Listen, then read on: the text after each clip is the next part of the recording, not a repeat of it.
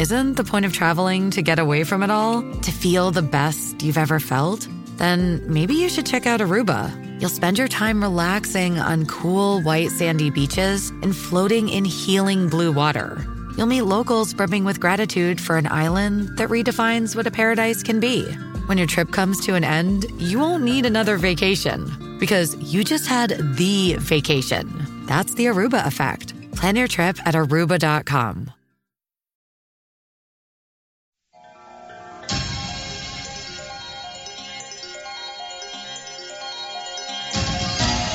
Violentas erupciones solares expulsan gigantescos torbellinos magnéticos que esparcen en todas direcciones nubes de partículas cargadas de electricidad. Si un imaginario viajero sideral observara desde el espacio a nuestro planeta, podría ver con asombro esa área coronada por gigantescas diademas lumínicas que danzan en el polo norte geomagnético. Algo que para los chinos de la remota antigüedad lucía como gases de seda flotando en el viento cortinas danzantes de luces multicolores que hoy día conocemos como la aurora boreal. Movistar, compartida, la vida es más. Y Onda, la superestación, presentan Nuestro insólito universo. Cinco minutos recorriendo nuestro mundo sorprendente. una producción nacional independiente de Rafael Silva, certificado 3664. En 1621, el científico francés Pierre Gassendi contempló aquella maravilla lumínica en el norte y de inmediato pensó en Aurora, deidad romana del amanecer. Al describir aquel fenómeno con ese nombre, añadiría la palabra Borealis, dios romano de los vientos del norte. A partir de entonces aquellas luces en el Polo Norte quedarían bautizadas con el nombre de Aurora Borealis.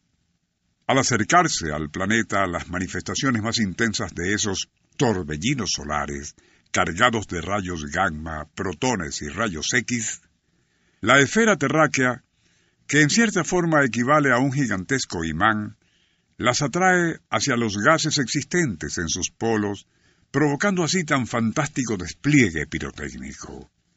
Las brújulas bailan alocadamente y dejan de apuntar hacia el norte. Sistemas eléctricos de ciudades e industrias se comportan de manera tan caprichosa que hasta se podría pensar que están poseídos por algún poder extraterrestre. Y así es, en cierta forma, lo que causa toda esa fulgurante fenomenología que sólo puede ser vista de noche y madrugada en zonas geográficas norteñas o sureñas y cercanas a ambos polos, es provocada por esos torbellinos electromagnéticos que emite el astro rey.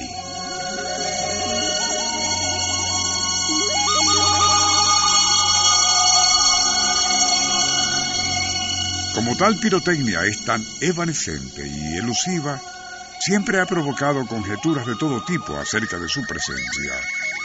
Una vieja leyenda en Estonia las atribuye a resplandores emitidos por deidades celestiales cuando combaten entre sí.